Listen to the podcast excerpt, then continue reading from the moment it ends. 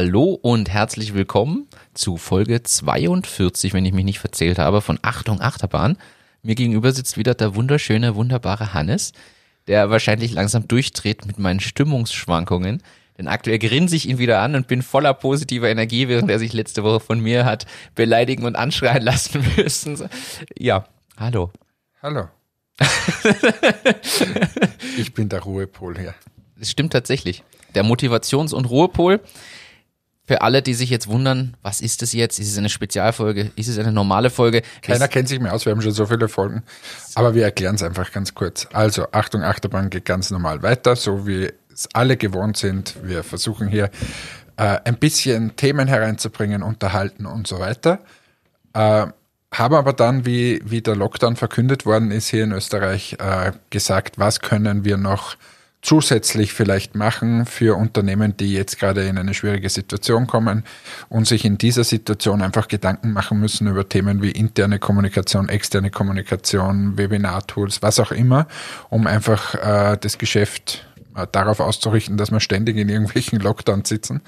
Ähm, und haben dann gesagt, machen wir einfach äh, sechs äh, Folgen, ähm, wo wir, wo wir drüber sprechen, in einem ganz kurzen Format. Also es sind 15 bis 20 Minuten. Ähm, und wo nicht die Unterhaltung im Vordergrund steht, sondern wo es eigentlich nur darum geht, welche Tools gibt es, wie machen wir es in den Unternehmen und so weiter. Das sind die sechs äh, Spezialfolgen, die jetzt kommen in den nächsten drei Wochen in dieser Zeit, wo wir im Lockdown sind. Ähm, und wenn wir das dann durch haben, dann kommt eine ganz neue Folge und ein ganz neues Format. Ja. Dürfen wir da schon was sagen? Von mir aus können wir es anteasern. Dann, kürz, äh, dann nicht kürzen, kündigen wir es an. Aber du siehst schon, kündigen ist schon Das nicht ist- mehr in meinem. Wortschatz drin. Dabei haben wir es doch so oft als Thema schon gehabt. Äh, na, wir kündigen hiermit etwas an. Und zwar, Martin und ich haben vor Monaten schon mal gesagt, wir möchten eine Weihnachtsfolge machen. Und dann haben wir gesagt, ja, warum machen wir eine Weihnachtsfolge? Machen wir doch einen Adventskalender. Und äh, dann ist es so gekommen, dass wir gesagt haben, nehmen wir einfach quasi 24 kleine Folgen auf mit Achtung, Achterbahn durch den Advent. Und ähm, das Ja. haben wir dann gemacht. Es geht dann auch schon in, jetzt sind es noch 13 Tage, in 13 Tagen geht's los. Es wird ab 1. Dezember jeden Tag eine kleine Überraschungs-Podcast-Folge von uns geben. Genau. Also äh, Und keine Sorge, die dauern nicht alle eine Stunde, das geht Ganz wirklich. im Gegenteil, zwischen einer Minute und vier oder so. Ja, genau. Vier Minuten ist, glaube ich, das längste oder fünf Minuten. Und ähm, ja, also es sind wirklich nur ganz kurze Folgen, wo es um unterschiedliche Themen geht. Eher Unterhaltung natürlich oder wie würdest du einordnen? Viel Unterhaltung. Ja, ich glaube schon. Unterhaltung und ein bisschen gute Laune zum Start in jeden Tag. So wie man es ja vom Adventskalender generell gewohnt ist. Aber wir greifen hier nicht vor, denn wir wollen ja nicht jetzt schon verraten, welche Themen wir da so beleuchten. Aber es sind da kommt. lustige Sachen dabei. Aber wie wir es aufgenommen haben, haben wir schon sehr viel Spaß gehabt. Und wir sind seither in Weihnachtsstimmung. Es stimmt, wir haben einen speziellen Jingle. Hat tatsächlich einen in Weihnachtsstimmung versetzt. Ich muss aber zugeben, ich komme wirklich so langsam in Weihnachtsstimmung, weil es fangen irgendwie alle an, über Adventskalender zu reden, über Weihnachtsdeko, über Bäume, über Weihnachtsmärkte und Glühwein. Ja, viel Zeit im Homeoffice, würde ich sagen. Ja. Ich frage mich ja, wie das, äh, dürfen die äh, Weihnachtsbaumverkaufsstände aufsperren? Ja, es wird überhaupt heuer spannend. Also, aber, aber wir haben, wir haben große Themen, äh, nicht nur beim, beim Weihnachtsbaumverkauf, sondern generell durch diesen Lockdown.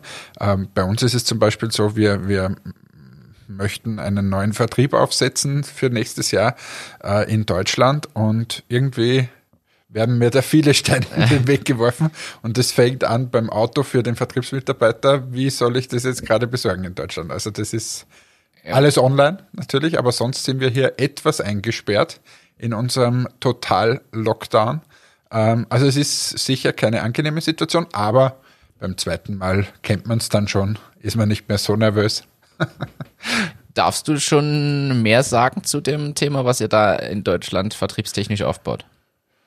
Oder soll man das noch aufheben? Was ich würde es eher aufheben noch, Okay. aber es ist so, dass wir natürlich versuchen, unsere Marke noch bekannter zu machen und einfach direkter zu den Kunden zu kommen und ähm, schauen da einfach mit unterschiedlichen Partnern und dass wir selbst unsere Mannschaft auf, aufbauen, aber ähm, nicht nur, sondern auch eben mit Partnern das Ganze aufsetzen. Aber ich würde mal sagen, in irgendeiner Folge dann nach oder im neuen Jahr ähm, kann ich dann ein bisschen mehr erzählen und wie wir das dann auch aufgesetzt haben, was so die Herausforderungen waren und so weiter. Und wir haben ja nächstes Jahr ähm, wirklich ein tolles Thema, ist jetzt mittlerweile äh, unterschrieben, darf nicht drüber sprechen, aber für nächstes Jahr wirklich eine coole Aktion vor, eine coole Kampagne und äh, da freue ich mich eigentlich schon recht drauf und das ganze Team auch. Und wir arbeiten sehr, sehr fleißig. Du bist vorher hereingegangen bei der Türe. Wir sitzen hier wieder in meinem Matics-Büro und hast gesagt, ja, aber was soll das? Das ist ja noch so lange hin.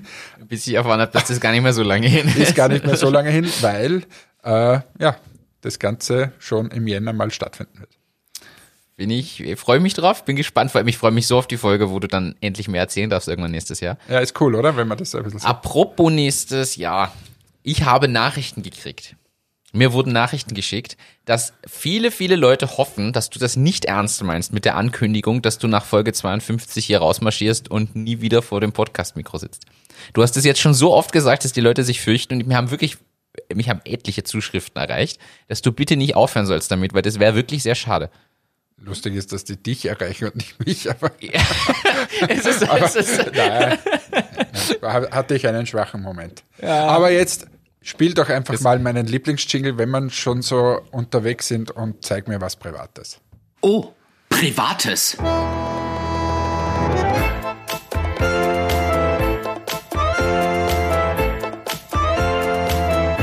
Hm, Privates. Bevor wir nämlich heute hineinstarten in diese ganze Themenflut, die der Martin wieder auf seinem Trello-Board hat, möchte ich hier äh, ganz kurz was ankündigen. Der Martin wird bald 30 ähm, und also nicht mehr ganz so jung, junger Bursch. Ähm, und das Ganze ist in ungefähr zwei Wochen. Ich wollte gerade sagen, das hier ist jetzt die vorletzte Folge, bevor ich 30 werde. Ja, genau. Äh, keine Sorge, es tut nicht weh. Zwischen 30 und 100 ist das beste Alter. Aber äh, was ich dich eigentlich fragen wollte, ist, bei mir war der 30. Geburtstag so, wo ich mich dann entschieden habe, quasi ähm, selbstständig zu werden. Und du hast quasi schon sehr viele Jahre äh, vorher erlebt. Und was glaubst du, ändert sich für dich jetzt? Weil einfach trotzdem kommt man in andere Lebensphasen. Und wie geht's da bei dir rund gerade? Ich weiß ja, dass sich da viel verändert und ich denke mir mal, plaudere mal aus dem Gründerherz, was so die Themen sind, die dich beschäftigen. Oder interessiert es dich eh überhaupt nicht und du sagst, ja, geht der 30. Geburtstag im Lockdown vorbei und fertig. Boah, das ist jetzt aber, das ist War jetzt, nicht vorbereitet, äh, geil, das, oder? Das ist, ja, das ist wirklich genial. Ähm, aber meinst du jetzt rein auf berufliche bezogen, was mich quasi ja, beschäftigt? Ja, sicher. Oder? Also auf diese, auf dieses ganze, du bist ja jetzt quasi Unternehmer, ähm, du bist jetzt schon lange dabei. Du bist auch ein Urgestein dieser Startup-Szene hier. das ist schön, ähm, ja, und bist noch nicht mal 30. Ähm, aber jetzt wirst du so, normalerweise ist es so, dass man dann zum Nachdenken anfängt, bei so runden Geburtstagen, oder man, man setzt sich mal mit einem Glas Wein hin und überlegt. Und ist es bei dir, hast du Sorge, dass sowas passiert, oder hast du, denkst du, na, ist mir eigentlich alles egal, geht schon weiter? Also erstmal grundsätzlich, mir ist die Zahl ja wurscht. Ich bin ja wirklich, eine Zeit lang habe ich mal gedacht, so hm, 30 und ich muss ehrlich sagen, eigentlich ist es mir völlig egal. Ähm, ich glaube, die, die Krisen hat man eh so oft im Jahr, dass das Alter jetzt keine Rolle mehr spielt, um eine Krise zu bekommen. Ich würde langsam einfach mal gerne in ein großes Corporate gehen zum Arbeiten. du musst bei Sonne zum großen Corporate machen. Aber bist du eh dabei. Ja, was, na, was tatsächlich die, das Thema ist, was mich schon beschäftigt, das, ich, ich reflektiere ein bisschen das Gespräch, das wir mit, mit dem Hans-Peter Ressel damals hatten.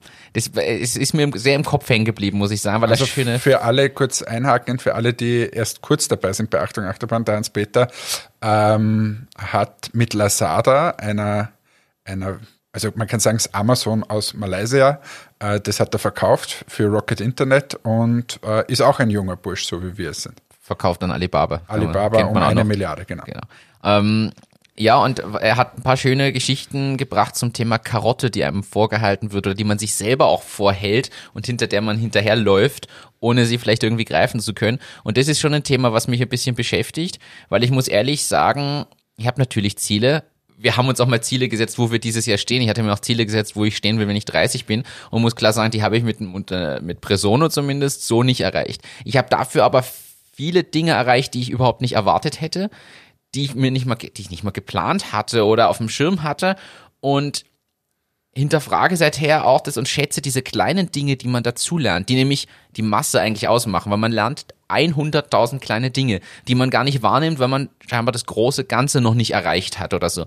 Und ich, ich versuche gerade selber mit mir da ein bisschen klarzukommen, dass ich diese kleinen Dinge auch wertschätze, die ich gelernt habe, wo ich weiß, okay, die, diese zum Beispiel Fehler mache ich nicht nochmal oder Dinge, die ich dazugelernt habe, wo ich jetzt weiß, wie ich daran gehen muss im unternehmerischen Kontext. Egal, ob es Führung ist, ob es operative Tätigkeiten sind, Fachwissen und, und das ist schon ein Thema, was mich beschäftigt, wo ich mir denke, hey, wo du mir auch immer sagst, sei mal stolz auf das, was du gelernt hast, geleistet und geschafft hast. Und das ist aber gar nicht so einfach, wenn man einen gewissen Ehrgeiz und Anspruch an sich selbst hat.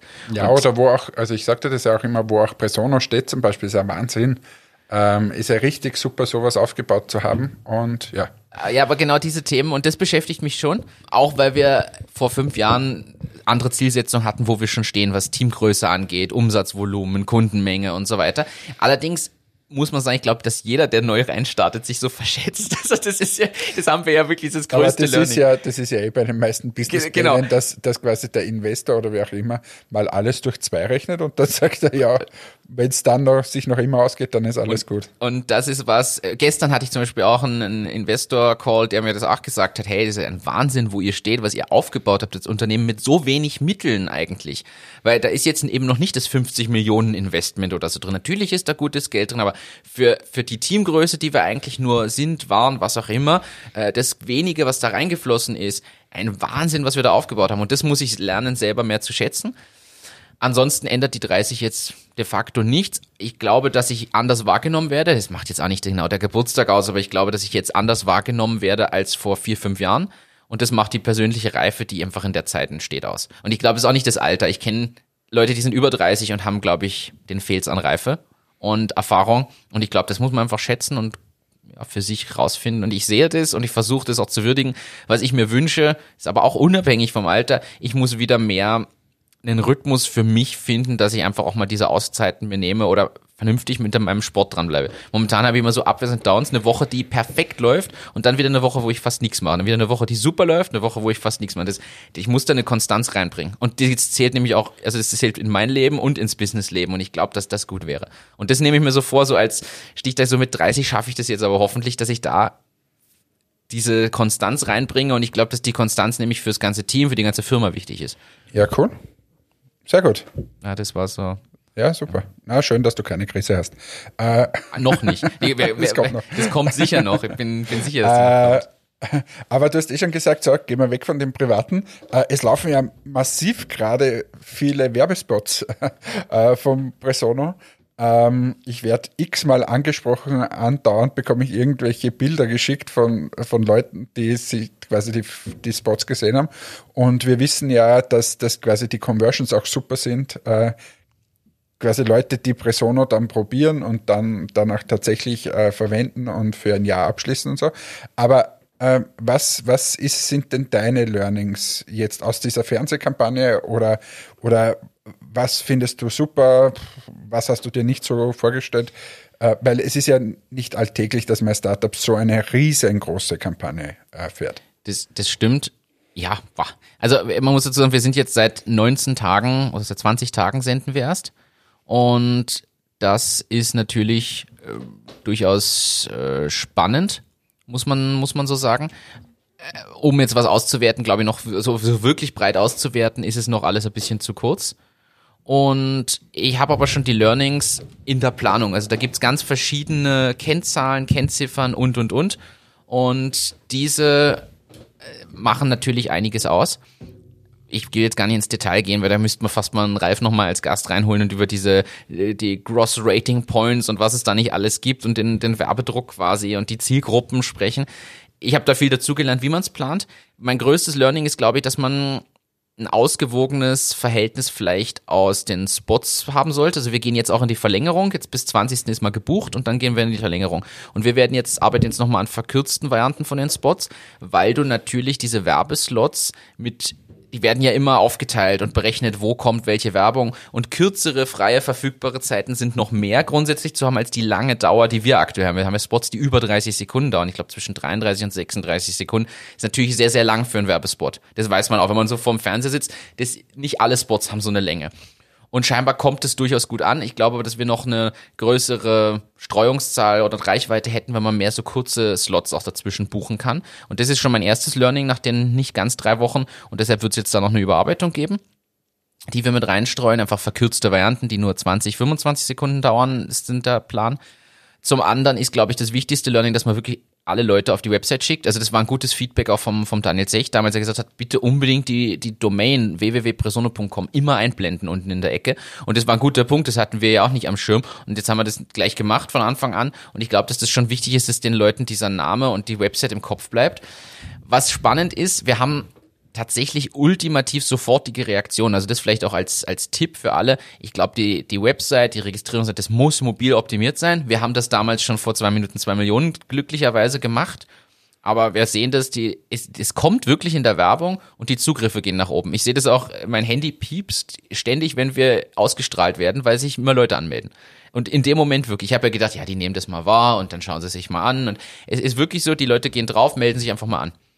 Und das ist spannend zu beobachten. Das habe ich so ehrlicherweise nicht erwartet oder Ja, gesehen. Fernsehen hat schon eine, eine riesengroße Wirkung auf die Leute noch.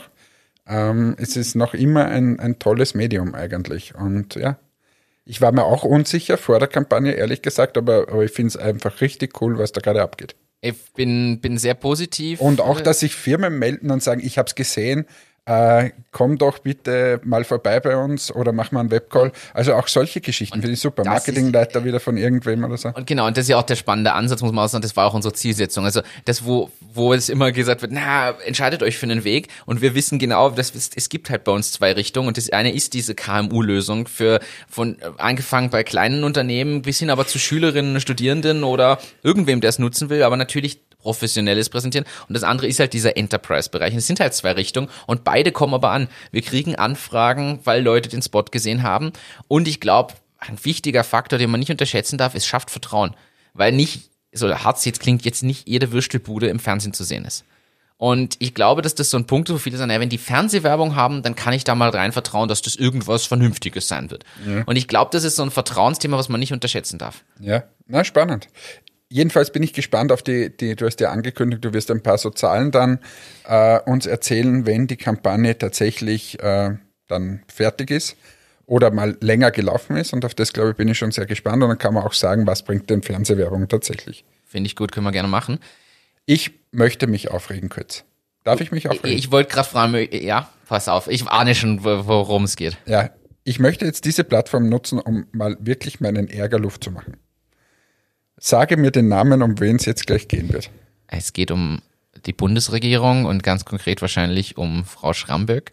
Also an alle, die jetzt zuhören. Ich bin, habe keine Telegram-Gruppe. Ich verleugne Corona nicht. Du hast nur einen Podcast. Ich habe nur einen Podcast. Aber was ich vor drei Tagen lesen musste, äh, ich konnte es nicht glauben, ehrlicherweise. Ich erzähle das jetzt einfach mal der Community und äh, fange vielleicht so an, dass wie der erste Lockdown war, es geheißen hat, Startups sind uns extrem wichtig. Alle haben gesagt, na, die dürfen wir ja nicht sterben lassen und so weiter. Da machen wir einiges. Dann ist der Michi Altrichter ernannt worden als, was ist er eigentlich? Startup-Beauftragter. Startup-Beauftragter Zusammen mit einem Gremium um ihn rum. mit einem Gremium. Auch super. So, äh, da hat sich die Community tatsächlich erwartet, da passiert irgendwas. Passiert ist relativ wenig. Es wurde ein Corona-Fonds aufgelegt, der, glaube ich, nach den ersten paar Tagen einfach erschöpft war und unfassbar viele überhaupt nichts erhalten haben aus diesem Corona-Fonds. Ähm, aus dem Fixkostenzuschuss erhalten zwar manche was, aber halt sehr, sehr überschaubar, weil zum Beispiel Personalkosten nicht in die Fixkosten zählen. Ähm, somit fallen da auch viele Startup-Unternehmen einfach um. Und jetzt hat man gewartet schon sehr, sehr lange auf einen sogenannten Runway-Fonds, ähm, der Unternehmen einfach finanzieren soll oder einfach das Kapital einfach nach Österreich bringen soll und dass man da in Unternehmen wie zum Beispiel Tech-Startup und so weiter investiert. Man hat gewartet auf irgendein Startup-Programm, äh, für die Corona-Krise und es gibt da so ein Side-Thema, äh, irgendeine neue Limited-Form, keine Ahnung, GmbH-Gründung. Eine neue GmbH, Unternehmensform, die halt leichter und einfacher zu verwalten ja, ist als bringt natürlich genau keinem einzigen Startup irgendwas, äh, das es jetzt schon gibt. Gut. Dann hat vor drei Tagen ein Gipfel stattgefunden, anscheinend mit 60 Vertretern von, von äh, Startups und unserer lieben Bundesministerin, die dort laut Brutkasten, ich habe mir nur den Brutkastenartikel durchgelesen, äh, erzählt hat, wie super nicht alles läuft und wie toll nicht die Regierung ist und wie wichtig Startups sind und hat dort einfach mal ein Loblich, Loblied mehr oder weniger auf sich und die Regierung gesungen, plus Bekundungen abgegeben, dass alles so wichtig ist. Äh, Und dann wurde nur Folgendes gesagt. Ich glaube, der Fixkostenzuschuss wird erhöht auf maximal 800.000 Euro pro Unternehmen. Aber wie gesagt, bringt halt kaum einem Startup was, weil äh, Personal einfach ausgenommen ist. Und die Limited äh, kommt jetzt irgendwann, aber das ist ein Hickhack, das kommt irgendwann nächstes Jahr. Und alles andere gibt es nicht. Es gibt keine Corona-Hilfe, es gibt keine Corona-Hilfe. Dieser Runway vorkommt erst nach der Krise, weil es ist ein langfristiges Projekt und so weiter. Also wie man da sich traut, hinzusetzen und sagen, die Startup-Szene ist wichtig, das, also die, die Selbstwahrnehmung ist wirklich sehr beeindruckend. Äh, also es ist unglaublich. Es ist für mich tatsächlich unpackbar, was da kommuniziert wurde. Wenn das stimmt, was da in diesem Brutkasten äh, quasi Artikel drinnen steht, ich war ja nicht dabei, aber dann frage ich mich ehrlich, was da los ist. Wenn das das Zeichen ist, dass uns Startups wichtig sind und dann treten wir alles ab, was es gibt oder führen es einfach nicht ein. Vor allem führen auch nicht die Dinge fort, die gut angenommen und, und ähm, angenommen und genutzt wurden und, und die auch gelobt wurden. Also diese, diese Verdoppelung bis zu 800.000 von Investments im Zuge dieses, äh, hieß ja eh, glaube ich, Covid-Hilfsfonds oder so hieß das ja. Ich meine, das war eine super Maßnahme. Und ich finde, die zum Beispiel hat es ja attraktiv gemacht, auch aktiv, aktiv zu investieren und momentan und schnell zu investieren und war auch nicht überzogen, weil wenn man jetzt gesagt hat, oh, wir verdoppeln einfach alles, was reinfließt, natürlich nicht, es war eh gedeckelt, es gab Möglichkeiten und es wurde voll gut genutzt. Und da sind aber schon jetzt bei der ersten Antragsstellung viele durch den Rost gefallen, weil es einfach zu viele waren und das zu schnell auf einmal aufgebraucht war. So, das ist schon mal ein Problem. So, warum nicht das verlängern? Und das andere Thema ist ja auch, ich meine, da geht es ja um eine Besicherung vom Staat nur bei dem anderen Fonds. So leid es mir tut, natürlich ist das vielleicht spannend, aber gleichzeitig einfach viel zu wenig. Ich meine, 50% Ausfallbesicherung. Das heißt, du musst mal in die Situation kommen als Fonds, der, muss man sagen, ist ja trotzdem ein Venture Capital Fonds, der investiert jetzt nicht unbedingt in das frisch gegründete Hochrisiko-Startup, sondern zumindest jemand, der Proof of Concept, vielleicht Proof of Market schon erbracht hat. Das heißt, die Ausfallwahrscheinlichkeit ist ja schon mal nicht mehr ganz so hoch. Und selbst wenn dann wer ausfällt, was passieren wird, ist trotzdem, also muss man sich das prozentuell mal runterrechnen. Ich, ich kann das gern raussuchen, vielleicht finde ich es und gebe es in die Show Notes. Da gab es einen Kommentar im Trending Topics, wenn ich mich nicht täusche, wo ausgerechnet wurde, wie wahrscheinlich dieser Ausfall tatsächlich ist. Und der ist so minimal, dass man wirklich darüber diskutieren kann, warum das überhaupt gemacht wird oder ob das nicht zu wenig ist und warum das jetzt aber so lang dauert. War angekündigt wurde es im März, glaube ich. Ja, also ganz ehrlich, ich fasse es zusammen. Ich, ich, ich finde da gar keine Worte mehr. Also, dass, dass man sich da wirklich hinstellt und diesen Schwachsinn erzählt, ist, das entbehrt wirklich jeglichen Kommentar. Weil, was willst du dazu noch sagen? Mich wundert auch, dass der Aufschrei nicht viel größer war aus der Community. nichts wahrscheinlich, passiert groß. wahrscheinlich sitzen alle da und denken sich ihren Teil und traut, trauen sich vielleicht auch nicht zu sagen oder so, weil sie auf, auf Hilfen warten. Aber ganz ehrlich, ey, was ist denn das? Oder versuchen einfach weiterzumachen mit Vollgas. Äh, Ja, eben, es bleibt eh nichts über. Aber ganz ehrlich, also es ist, die Selbstdarstellung sollte manchmal eher weniger sein und besser wäre, wenn man sich auf, auf äh, quasi die tatsächlichen Hilfen bei den Unternehmen konzentriert. Ja, und eine Priorität. Also, wobei ich weiß, in der, in der Szene ist diese neue Kapitalgesellschaftsform echt ein Thema. Aus meiner Sicht völlig, also ich, ich verstehe das Problem wirklich nicht. Erst recht jetzt, wo seit, äh, seit Corona sind ja irgendwelche Notariatsakte online möglich und digitalisiert. Ja, das ist doch super. Das mit, äh, es gibt eh die, die, ähm, die mit weniger Eigenkapital, die GmbH-Variante noch, die gründungsprivilegiert heißt es, glaube ich. Das heißt, ich komme auch mit wenig Eigenkapital rein. Okay, es gibt dann noch das Thema, dass ich schauen kann, wie ist Mitarbeiterbeteiligung. Ja, gibt's ja nun mittlerweile aber auch genug im Hintergrund abgebildete Möglichkeiten, die ich nutzen kann. Also aus meiner persönlichen Sicht ist das nun wirklich nicht unsere größte Sorge, dass wir jetzt eine andere Gesellschaftsform einführen. Da sollten wir uns lieber um andere Themen kümmern. Ist aber auch wieder meine persönliche Meinung. Vielleicht, weil wir halt eine GmbH sind, die es seit fünf Jahren gibt und Neugründung mir gerade ziemlich wurscht ist. Gleichzeitig, das haben wir aber, glaube ich, irgendwo in den ersten 15 Folgen mal erläutert, ist das relativ simpel. Du brauchst einen Gründungsvertrag, du gehst mal zur WKO, du schickst was ans Firmenbuchgericht, äh, richtest ein Konto ein und bist fertig. Also es ist ja nun nicht, gut zum Notar musst noch für deinen Vertrag, aber ansonsten, also finde ja die, Pro die Problematik ja wirklich nicht. Also nochmal, ich finde es einfach mega enttäuschend, wie, wie man da von der Regierung auch mit diesen Startups umgeht. Es ist ein Schlag ins Gesicht. Es werden äh, viele Startups da Probleme bekommen und ich kann es nicht nachvollziehen, wenn man jahrelang versucht, eine Szene aufzubauen. Und ja, es ist die größte Krise, aber es kostet auch nicht Milliarden, was, was hier verlangt wird. Ähm, und also an, aus meiner Sicht ist man da wirklich komplett auf dem falschen Weg. Aber gut, das war, jetzt bin ich das wieder los, jetzt geht es mir wieder besser. Das war jetzt der Rage-Mode. Das war der Rage-Mode und der typisch österreichische Suda-Mode. Ähm, das heißt, ich musste mich hier mal auskotzen. aber ich bin eh gut aufgelegt. Also so ist es ja nicht, aber es ärgert mich halt einfach und es ärgert mich auch, dass, dass da nicht noch mehr Protest eigentlich ist, weil wie gesagt, wenn das alles stimmt, was in diesem Podcast-Artikel drinnen steht, dann frage ich mich, was das soll. Aber was haben wir denn noch an Themen? Ich, ich leite ganz kurz über, wenn dieser Podcast hier rauskommt, also Folge 42, erscheint jetzt am 19. November, Donnerstag, 19. November, also wir nehmen gerade auf am Mittwochabend.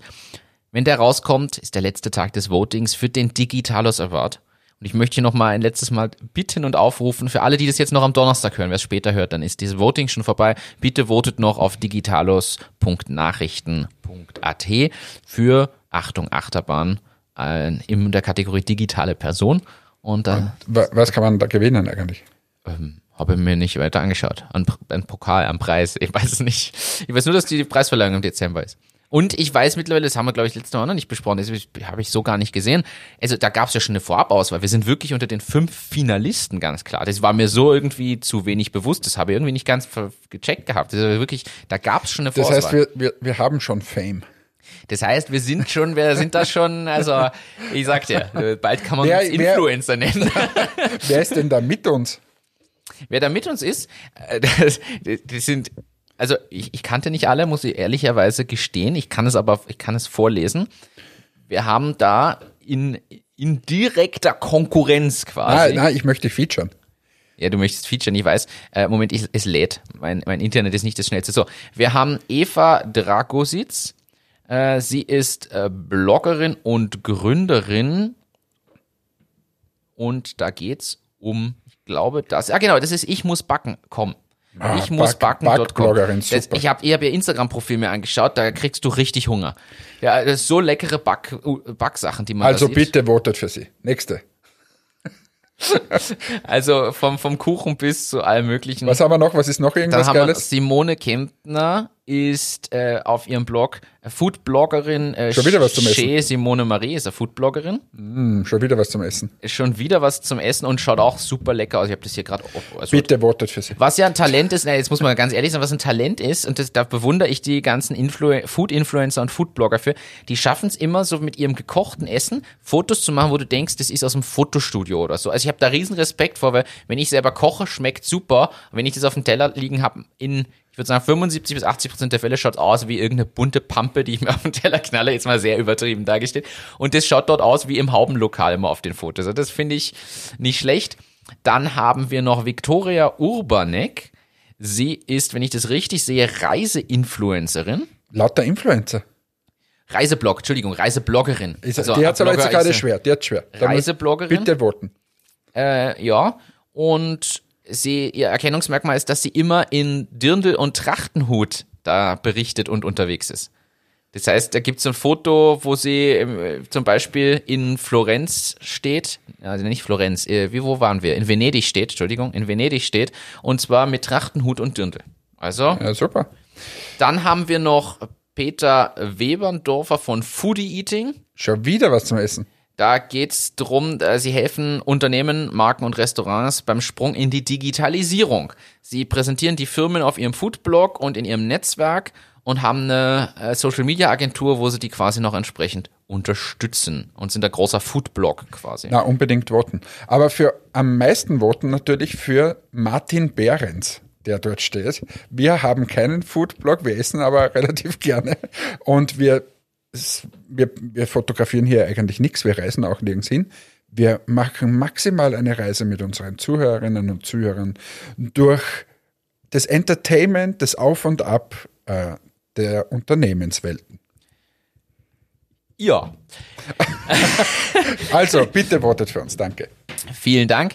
Ansonsten, ich kann noch berichten, nächste Woche ist Edison-Finale, der Ideenwettbewerb von Oberösterreich. Bist du in der Jury? Da bin ich in der Jury, richtig. Und nächste, wieder, wieder aufgeschwätzt. das Ganze wurde ja, naja, das wurde ja verschoben, muss man sagen. Also das wäre ja eigentlich schon im Sommer gewesen. Da ist der ja sonst immer aufgrund von Corona nach hinten geschoben. Und ja, da haben wir jetzt nächste Woche per Zoom dann das Finale. Nächsten Mittwoch ist es. Und am, ich glaube, 5. Dezember ist dann die offizielle Preisverleihung, wo die Gewinnerinnen und Gewinner gekürt werden für den Edison. Bin ich, freue ich mich drauf, weil da sind wirklich ganz lustige, spannende Ideen dabei, wo ich wirklich sagen muss, ja, ich bin neugierig, was da kommt. Ansonsten geben, leite ich jetzt über. Wir haben eine Anfrage gekriegt wieder. Also mir wurde geschrieben von Julia, sie freut sich schon auf unsere Shopping-Tipps. Jetzt muss ich gestehen, ich habe die Nachricht gekriegt und mir gedacht, wie Shopping-Tipps. Scheinbar haben wir in irgendeiner Folge versprochen, wir geben Tipps auch für den Konsumenten, der unterwegs ist zum Shoppen online. Ich kann mich nicht so unbedingt erinnern, gebe ich Kann ich zu. mich auch nicht erinnern. Aber ich habe mir gedacht, greifen wir das doch auf und es gibt tatsächlich ein Thema und es kann sein, dass mir das mal rausgerutscht ist, dass ich da gesagt habe, ich, ich erzähle dazu was. Und Aber ist interessant oder lass es ist, es ist wirklich interessant, weil es hilft allen zu sparen. Sehr gut, raus damit. Wenn man auf Amazon kauft, sieht man ja mal einen Preis. Manchmal steht dann da minus 30 Prozent, weil Aktion ist der Preis durchgestrichen und der neue Preis. Und es gibt eine Website, beziehungsweise diese Website auch als Browser-Plugin, was man sich gratis installieren kann, was einem unter jedem äh, Amazon-Produkt, Amazon-Produkt, die Preisentwicklung anzeigt. Über die letzten Tage, Wochen, Monate oder sogar Jahre. Dieses Plugin oder diese Seite heißt Keeper, also Kepa, K-E-E-P-A und ist zu finden auf kepa.com, keeper.com und stellt diese Preishistorie dar.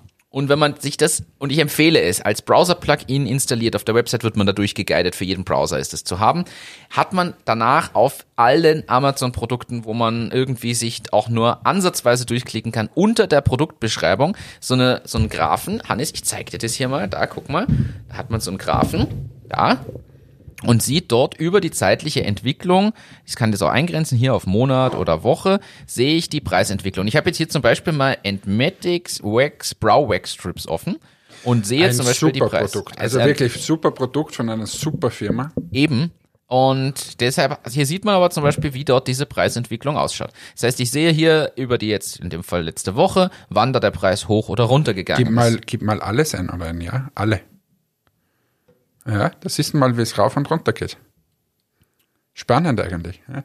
Und man weiß jetzt, bei Amazon ist ja ein gewisser, das hast du, glaube ich, mal erwähnt, ein gewisser Algorithmus von denen dahinter, wie sie Preisanpassungen machen. Das kommt ja nicht alles von euch.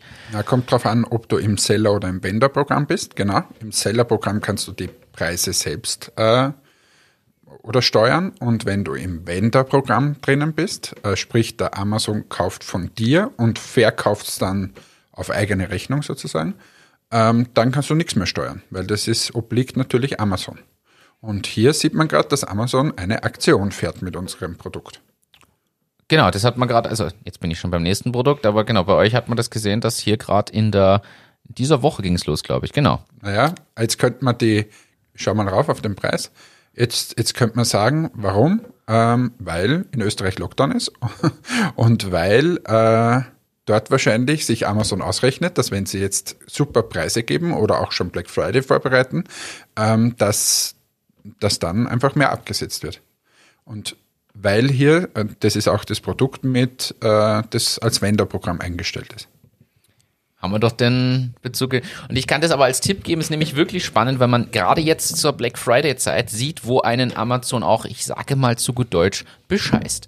Denn äh, ich habe zum Beispiel einen Link gekriegt Wo mit der Amazon etwas flunkert. Flunker, danke für diese ne, Bescheißen würde ich etwas Aber flunkern, denn zum Beispiel habe ich heute einen Link bekommen, sollte mir das anschauen, ob das nicht spannend wäre zum Bestellen. Da gibt's einen Entsafter, der kostet statt irgendwie 228 Euro gerade nur 160 Euro.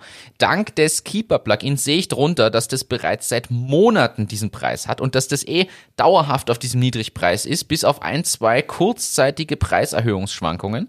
Und ich weiß, dass das natürlich im Frühjahr war es deutlich teurer. Lustigerweise genau zu der Zeit, wo nämlich alle zu Hause waren und vielleicht sich frischen Saft machen wollten oder so. Da war es teurer. Es ist aber im, im Juni, da ist der Preis wieder gesungen und seither hält es konstant den Preis. Amazon bewirbt es aber mit super spezial Pre-Black Friday Rabattaktion. Und es hat aber den gleichen Preis wie schon seit Monaten.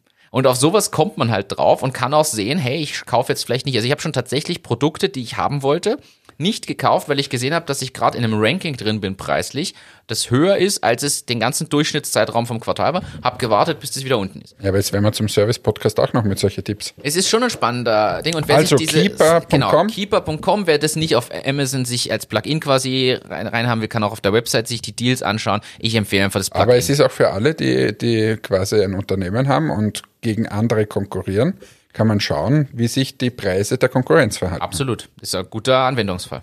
So habe ich es noch gar nicht gesehen. Aber geht halt nur auf Amazon. Das ist ein reines Amazon-Vergleichsplugin. Aber das vielleicht als Tipp, nämlich auch vor der Black Friday-Woche, dass man auch reinschaut, sind die Produkte wirklich im Spezialangebot oder um wie viel sind sie nochmal rabattiert worden und so. Das ist schon sehr schön zu sehen. Ja, das ist mein Shopping-Tipp. So, Julia, ich hoffe, das ist schon mal eine Dienstleistung, die hilft.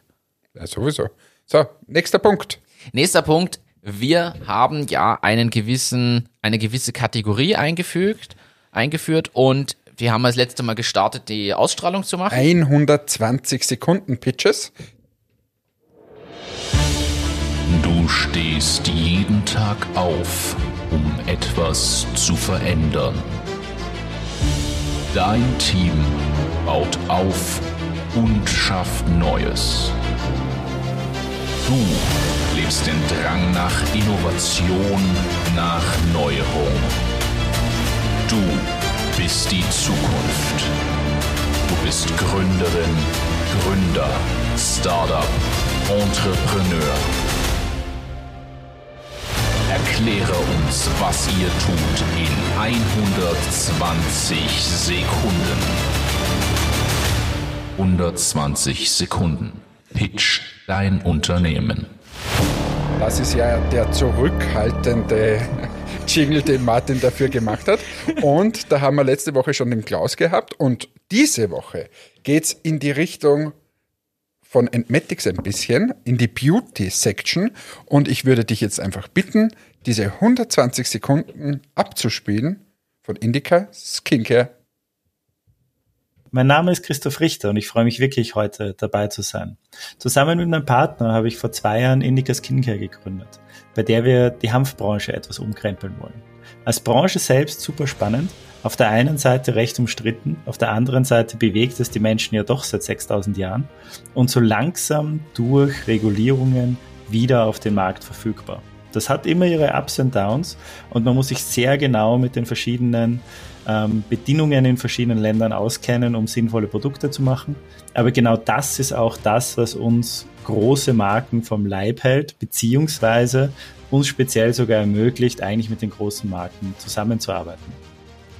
Um das Ganze zu testen, haben wir vor zwei Jahren einfach mal eine Tagescreme auf den Markt geschmissen und waren überrascht eigentlich, dass es gar nicht so viele ähm, Steine im Weg war, um grundsätzlich eine Kosmetik zu produzieren.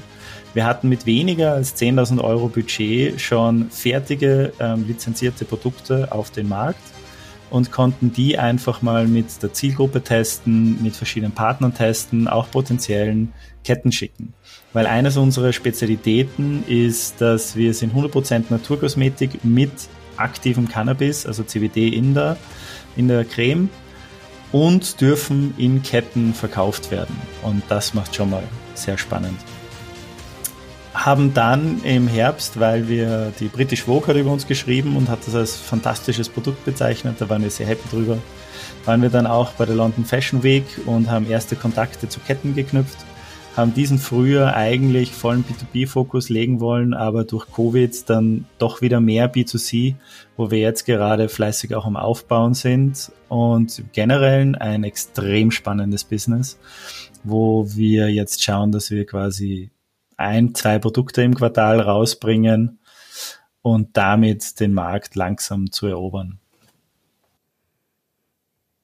Ja, danke schön. Dankeschön für diese 120 Sekunden. Indica Skincare, ähm, ich kenne die Brand ja schon länger, ähm, waren auch bei 2 Minuten 2 Millionen eben und äh, wirklich tolle Produkte, sehr, sehr hochwertig. Und äh, ja, danke für die Präsentation. Nochmal ganz kurz für alle, warum machen wir das überhaupt? Weil wir äh, auch andere Unternehmen featuren wollen. Es soll ja keine Verkaufsveranstaltung für Person und Matic sein, sondern wir möchten ja ganz grundsätzlich die Startup-Szene und Unternehmerszene hier äh, unterstützen und featuren. Und darum bringen wir immer wieder einfach jetzt Startups rein, die in 120 Sekunden einfach sagen dürfen, was sie machen. Und wie gesagt, Indica Skincare, tolles Produkt, äh, vegan, ja äh, tierversuchsfrei und so weiter. Ich habe Martin gerade äh, ein paar Produkte hier hingelegt und, und auch die Folder dazu. Ich bin im positiven Sinne über, überfordert gerade. und ja, erstens hast du nicht gewusst, dass das bei mir hier im Büro ist. Und, aber ja, coole Geschichte, www.indicaskincare.com. Ja, danke für die Einsendung. Schickt uns weiterhin eure 120 Sekunden. Also wir sind offen dafür, egal ob es ein Startup ist, vielleicht schon ein paar Jahre altes Unternehmen, ein Grown-up, was auch immer. Die Föstalpine soll sich nicht melden. Er darf sich auch darf melden. sich auch melden. Aber bitte mit jeder Division mit einem einzelnen Pitch. Ja, und, und, und jeweils 10.000 Euro Werbekostenzuschuss. Das könnte durchaus ein, ein, ein Vorschlag sein, den man reinnimmt. Ja, danke Christoph für die, für die Einsendung. Christoph kennt man übrigens ja auch von Zoom Square vielleicht. Wer schon ein paar Jahre länger in der Startup-Szene aktiv ist oder das verfolgt, hat vielleicht auch von Zoom Square gehört, schon der Immobilien-App damals. Und ja, von dem her spannend, was da noch zu erwarten ist. Ihr seid ja im, im selben Bereich aktiv. Also ich glaube, ihr habt wahrscheinlich das ein oder andere gleiche Problem auch zu bewältigen aktuell jetzt mit den Beauty-Produkten. Kommen wir zum Sie? nächsten Thema für mich natürlich immer spannend zu, zu beobachten, wenn es im technischen Bereich Neuerungen gibt oder beziehungsweise News gibt, nicht Neuerungen, sondern News muss man sagen. Und ich habe gelesen, SAP hat einen Umsatzrückgang. Oh, es ist so schade. Es ist wirklich, ich, ich mache mir Sorgen um mein SAP. es, es, ist tatsächlich äh, das dritte Quartal und in, in, in der Aussendung steht tatsächlich ja überraschend wurde der Ausblick auch gesenkt, was natürlich die Aktie dann in dem Fall beeinflusst hat. Aber man muss dazu sagen, die Cloud-Erlöse sind gewachsen, aber in Summe haben sie äh, nur noch, nur noch einen Umsatz im dritten Quartal, nur noch 6,5 Milliarden äh, Euro Umsatz gemacht. Ja, es ist einfach schwierig. Es ist schwierig gerade und denen setzen sicher ganz viele zu. Nein, aber was ganz sicher ist, ist, äh, das wundert mich auch immer ein bisschen, dass, dass quasi das neue SAP noch nicht so wirklich erfunden wurde. Oder vielleicht gibt es es und ich weiß es nicht. Aber, aber diese, diese Software, ERP-Software, ähm, ist so, so altbacken oft. Äh, wir ja auch bei Medix arbeiten auch mit einer eher alten Software. Aber ich weiß auch, wie schwierig das ist, so eine ERP-Software dann wieder von, du setzt das alles auf, du machst hunderttausend Ausnahmen für die ganzen Kunden und dann musst du sie in, in State of the Art bringen und das ist sicher mega schwer. Ich glaube auch und gleichzeitig ist ja dieser Switch dann so, so schwierig. Weil überleg dir mal, wir wissen es jetzt eh durch Persona, überleg dir mal, wenn du so eine ERP-Software machen willst, die so mächtig ist, egal ob die mit modernen Technologien, modernem UI und so ist, aber diese Prozesse dahinter musst du alle abbilden können. Und wir wissen das, was das heißt, so eine Software dann aufzubauen. Und ich muss ehrlich sagen, ich glaube, ich würde mich nicht starten, wenn ich nicht mindestens mal einen dreistelligen Millionenbetrag an Startinvestment hätte, um das überhaupt aufzubauen. Und dann, ja, und dann das Schwierige ist ja wirklich, du bist dann so tief in den Prozessen drinnen. Diese Maschine läuft nur, wenn sie diese Daten bekommt und so weiter. Wahnsinn. Und, und dann machst du eine Umstellung, vergisst es, dann steht diese Maschine. Komplett. Dann kriegt er keine Rechnung mehr raus oder was auch immer. Wie viele also, Tools da angebunden sind. Also abartig und darum verstehe ich es, dass es einfach sehr, sehr schwierig ist. Aber ich bin gespannt, was da noch alles kommt, weil ich glaube schon, dass auch in diesem Softwarebereich äh, der Web, Webzugang einfach äh, spannend wird. Ich glaube aber, dass ja SAP selber auch schaut, dass sie da was machen. Ich meine, sie sind trotzdem Großkonzern und dadurch entsprechend auch selbst etwas träge oder haben vielleicht genau das von dir jetzt geschilderte Problem ja selbst. Selbst wenn die eine neue Version bringen, ist es ja schwierig. Ich meine, die kämpfen jetzt seit, ich glaube, das HANA, SAP HANA ist die aktuelle Version. Seit zwei oder drei Jahren gibt es das jetzt sicher schon. Und viele Unternehmen sind noch immer in diesem, ja, müssen wir umstellen oder haben es noch gar nicht am Schirm. Manche sind mittendrin, aber ich glaube, die wenigsten haben wirklich schon komplett alles umgestellt. Und selbst mit dem eigenen Produkt ab Update ist es ja schon schwierig. Also ich glaube, dass das echt einfacher gesagt ist als getan. Anderes spannendes Thema. Adobe kauft für 1,5 Milliarden US-Dollar das Unternehmen Workfront. Schön. Lieber wäre mir, lieber wäre mir, wenn, jetzt, wenn es jetzt heißt L'Oreal oder so kauft Entmatics um 1,5 Milliarden Euro, aber ist auch okay. Wenn Adobe was kauft, kann ich dir gleich was anschließend sagen. Äh, unser CRM-Tool, Ja. wir verwenden ja beide Pipedrive, äh, auch gekauft. Eh, Aus Estland, glaube ich, ist diese, diese Firma. Äh, Pipedrive, cooles CRM. Ähm, Tool, relativ einfach, simpel, auch überschaubar vom Pricing ähm, und wurden gerade gekauft, glaube ich, auch um 1,5 Milliarden. Von Vista. Von Vista. Na, da ist ein bisschen Geld wieder am Markt geworfen. Somit ein Unicorn, ein europäisches Unicorn. cool. Finde ich cool. Aus Estland. Es Aus sieht- dem Baltikum. Aus dem Baltikum, ja. Tja, finde ich cool. Äh, bin gespannt, was die an Features nachziehen. Da kann man auch aus dem Nähkästchen plaudern. Siehst du, das kann ich dir erzählen. Ähm, wir haben, wir testen gerade in Pipedrive dieses Plugin, was dir auch die Website-Besucher auswertet. Die haben das nämlich auch. Wir haben ja, glaube ich, ich weiß nicht, ob wir drüber gesprochen haben, aber da gibt's ja ein Plugin, was wir beide schon getestet haben. Und ich bild mir ein, wir haben mal drüber gesprochen. Und wir, ich habe es in Pipedrive gibt's es auch und ich teste das halt gerade auf die Testphase und lass mir quasi auswerten, unsere Website-Besucher, von welchen Unternehmen sind diese, welche Personen und so weiter. Ähm, weil man es dann halt in seinem CRM schon mit drin hat und nicht noch eine Drittlösung, die wieder das erst rüberspielen muss. Bin Ja. ich gespannt, ob das jetzt, wie das jetzt funktioniert. Ja, aber super. Endlich in Europa auch wieder ein Unicorn. Das schadet hier nicht. Und so viele gibt's ja gar nicht in Europa, gell? Tatsächlich nicht so viele. Also vielleicht erklären wir ganz kurz für alle, die das nicht wissen, was ist ein Unicorn? Es ist kein Zebra. Wer unsere ersten Folgen gehört hat, weiß, Einhorn oder Zebra ist die Frage. Ja, aber jetzt, jetzt sind wir mal beim Einhorn. Einhorn ist ab einer Unternehmensbewertung von einer Milliarde äh, Euro oder Dollar ist, weiß ich nicht, wird es in Dollar angegeben, nehme ich ich mal glaube, das ist auf Dollar basiert, ja. Okay, äh, also eine Milliarde US-Dollar. Wenn du Bewertung hast als Firmenwert, bist du sozusagen ein Einhorn. Und davon gibt es in Europa wirklich eine verschwindende Anzahl im Vergleich jetzt zu, zu Asien oder den USA. Hast du gegoogelt in der Zwischenzeit? Ob es US-Dollar oder Euro sind. Nein, wie viele das es gibt. Habe ich noch nicht. Ja, aber äh, wa- was bist denn du für ein Host hier? Ich, ich rede mich hier um Kopf und Kragen, erkläre in der Zwischenzeit, Hannes erklärt die Welt und du googelst nicht mal, während ich das rede. Was magst du da? Ich habe geschaut, dass dieses Thema da drin steht und ich für die Shownotes aufbereiten kann.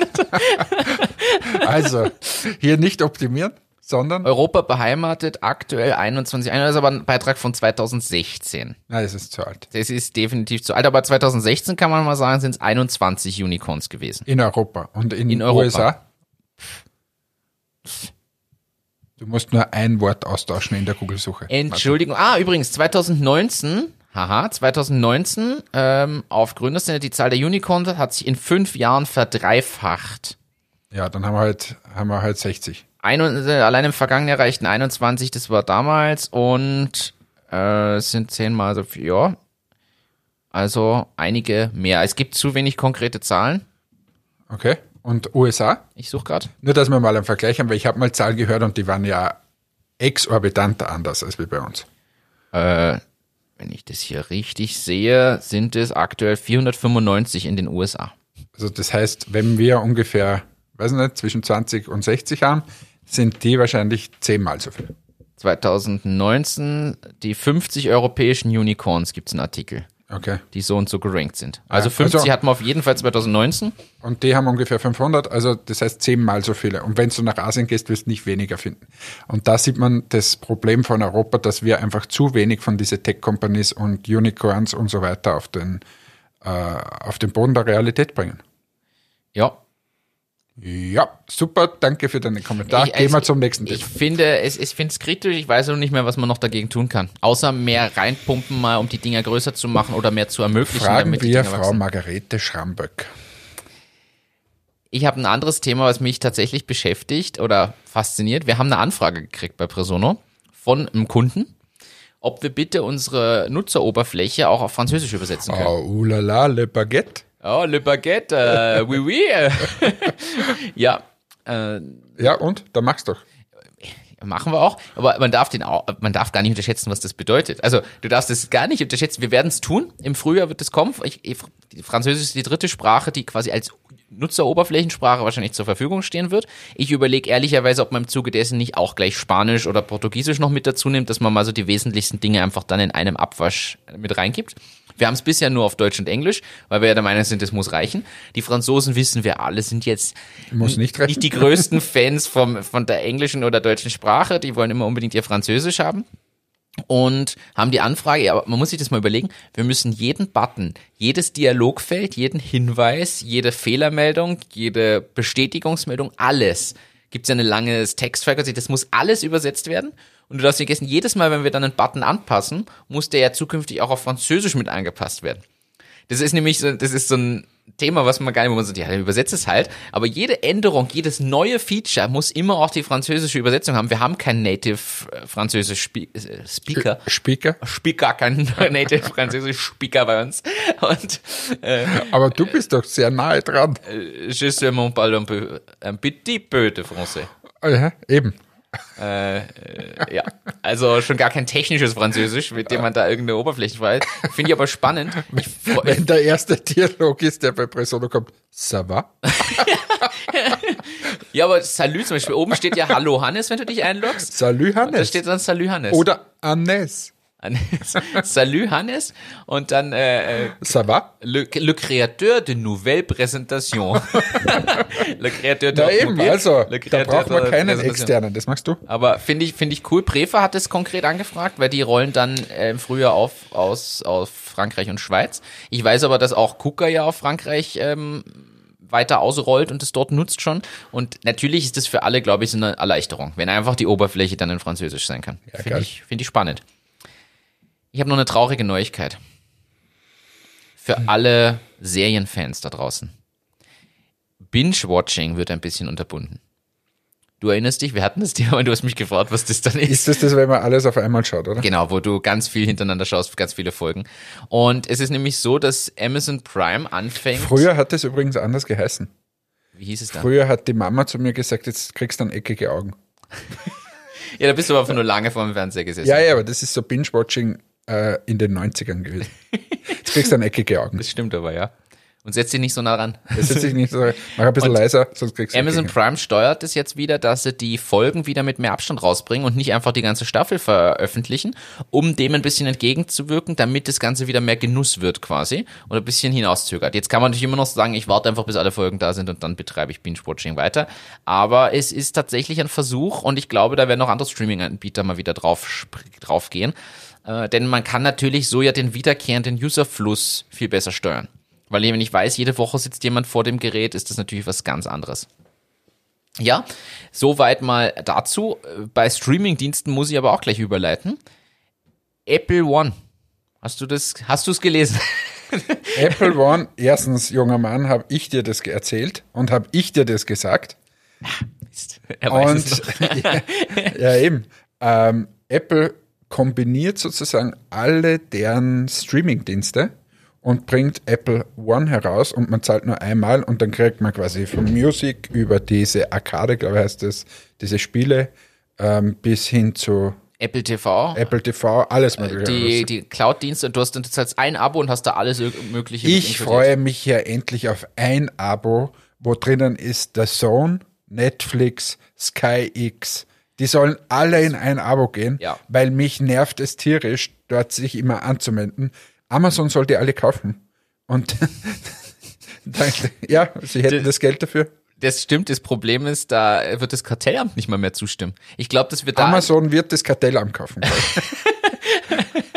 Aber es wird tatsächlich ein Kartellamtsproblem sein, inzwischen. Theoretisch bin ich bei dir, man könnte aber auch sagen, Apple soll die alle kaufen. Ja, wurscht, irgendwer soll es kaufen. Oder es gibt irgendein ein cooles neues Ding, wo ich einmal einen, einen Username eingebe, einmal das Geld zahle und dann alle Sachen frei habe. Quasi ein, ein Streaming der Streamingdienste. Ein Streaming der Streamingdienste. Ja? Ja. Ja, super. Aber das, Das wünsche ich mir vom Nikolaus. Das mit einem, ja, aber die, aber die Videostreaming-Geschichten kombinieren wäre wirklich spannend.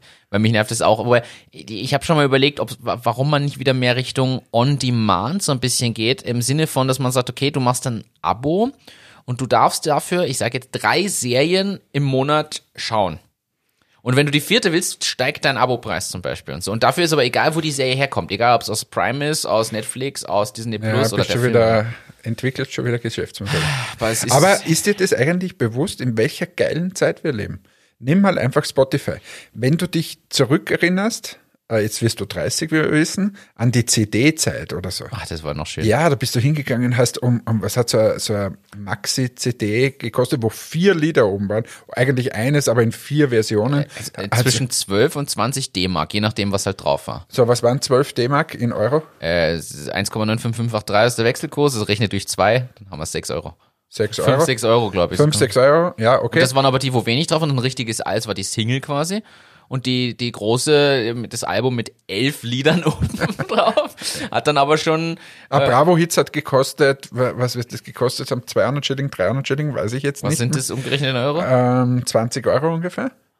Ja, ich hätte jetzt, also zwischen 15 und 20 Euro hätte ich wahrscheinlich für die Okay, Bravo also das ja. war, das war so, und bei der Bravo Hits waren 40 Lieder um. So. Hast du ausgegeben und zwar regelmäßig. Ich habe mir regelmäßig CDs gekauft, DVDs gekauft und so weiter. Heute zahlst du Spotify 9,90 Euro oder was zahlt man da im Monat und hast die ganze Welt der Musik offen. Es ist unpackbar. Und die Welt der Podcasts. Super. Aber es ist, es ist tatsächlich, es sind spannende Zeiten. Ich finde das auch sehr cool. Ich glaube nur, dass wer jetzt damit aufwächst, schätzt es ja gar nicht mehr. Na eben. Das, also wir Ich finde ja das voll immer super. so super. Ja, Ja. so super. Und Netflix und Sky X und alles mögliche. Alles kann ich mir anschauen.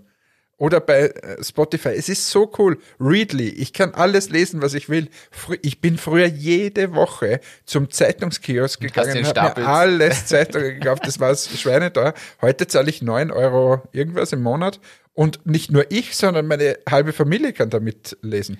Da kann man aber gleich wieder hinterfragen, wie kann dieses Geschäftsmodell funktionieren, dass die früher Umsatz gemacht haben und sie als Firma finanzieren konnten, verstehe ich. Wie das heute dann geht bei manchen Sachen, ist tatsächlich fragwürdig. Beziehungsweise ist dann nicht mehr fragwürdig, warum vielleicht der Journalist nicht mehr sonderlich gut bezahlt ist oder warum äh, kreativ schaffende Filmkünstler quasi nichts mehr verdienen. Das ist dann der, leider der Nachteil, der da ein bisschen mit. Ja, aber das ist ja bei Spotify. In der Musik zum Beispiel wurde das Thema Live-Spielen wieder viel wichtiger. Ja. Es wurde einfach, wenn du Konzerte spielst, das wurde wichtiger. Und ich finde das auch richtig so, ehrlich gesagt. Ich finde es richtig so, dass, dass jemand, der live performen kann, der soll da richtig viel Geld bekommen. Die Karten-Ticketpreise wurden immer teurer. Das stimmt. Äh, jetzt ist es halt gerade eine beschissene Situation, das muss man sagen. Aber grundsätzlich, wenn die Welt halbwegs normal ist, ist es eigentlich cool. Das stimmt. Ja, das waren noch Zeiten. Damals ursprünglich oder auch die Damals. Diskette, dann kam die CD. Dann gab es eine Zeit lang diese, diese Mikrodisc. Diese Minidisc. Minidisc. Die, habe ich zum Beispiel, die, habe ich, die haben wir ja auch noch miterlebt. Ich, ich persönlich war da passiv eher nur, ich habe das nicht aktiv gehabt. Ich bin direkt von der CD dann zum MP3-Player gewechselt. Na, ich habe Minidisc schon gehabt, weil wir haben immer, ich war ja DJ mit Ralf Ja, da hast du es gebraucht. da habe ich es gebraucht zum Aufnehmen. Da konntest du das anstöppeln und dann äh, hast du aufgenommen. Ja, Ja, coole Zeit. Aber jetzt lass uns nicht in Nostalgie verfallen. Haben wir noch ein Thema? Ansonsten Ich habe noch ein Thema. Wer in Ein Nost- kurzes. Ein kurzes. Wer in Nostalgie verfallen möchte, kann dies in Zukunft tun. Es gibt ein neues Google-Projekt, wo ich Google Street View, also das, wo ich mich reinplatziere in die Stadt und dann 360 Grad drehen kann und die Stadt sehe, bis ins Jahr 1800 zurück, mich zurückversetzen kann. Das heißt, ich kann historische Straßenkarten mir in 3D anschauen.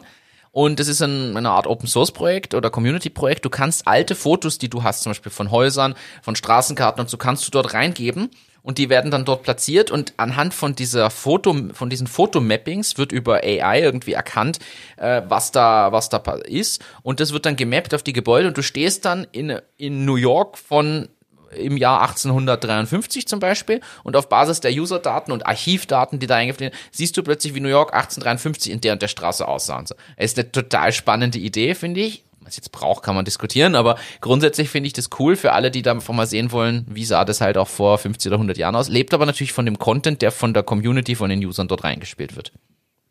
Fand ich aber einen schönen. Da sind wir gespannt, was du dann von 1895 da hineinspielst. An dieser Stelle wünschen wir allen einen wunderschönen Start in diese Podcast-Woche. Ähm, wann immer es gehört wird, es ist für uns alles recht. Ihr könnt es hören beim Laufen, beim Baden, beim Schwimmen, beim Radlfahren, Beim Schwimmen. beim Schlafen, Beim Schwimmen. Immer. Im Schwimmbad. Vielleicht Sie drehen haben Sie's gerade zu. Ja, aber vielleicht schwimme ich zu Hause in meinem, in meinem Indoor-Pool. Ja, das stimmt natürlich. Also, äh, wir haben ja, unsere, unsere Zielgruppe ist ja mannigfaltig. Stimmt, alles Millionäre. Ah, fast alles. fast alles außer wir. Äh, in diesem Sinne, bitte votet für uns ähm, beim Digitalos. Sofern ihr das noch am Donnerstag hört und das Voting noch geht. Genau, macht es bitte. Äh, wenn ihr was Gutes tun wollt für eure Haut, äh, nehmt Indica Skincare. Wenn ihr was Gutes tun wollt äh, für, fürs Anziehen, dann den, vom Klaus von Fresh die, die Kleidung. Wir supporten hier unsere lokalen Unternehmen.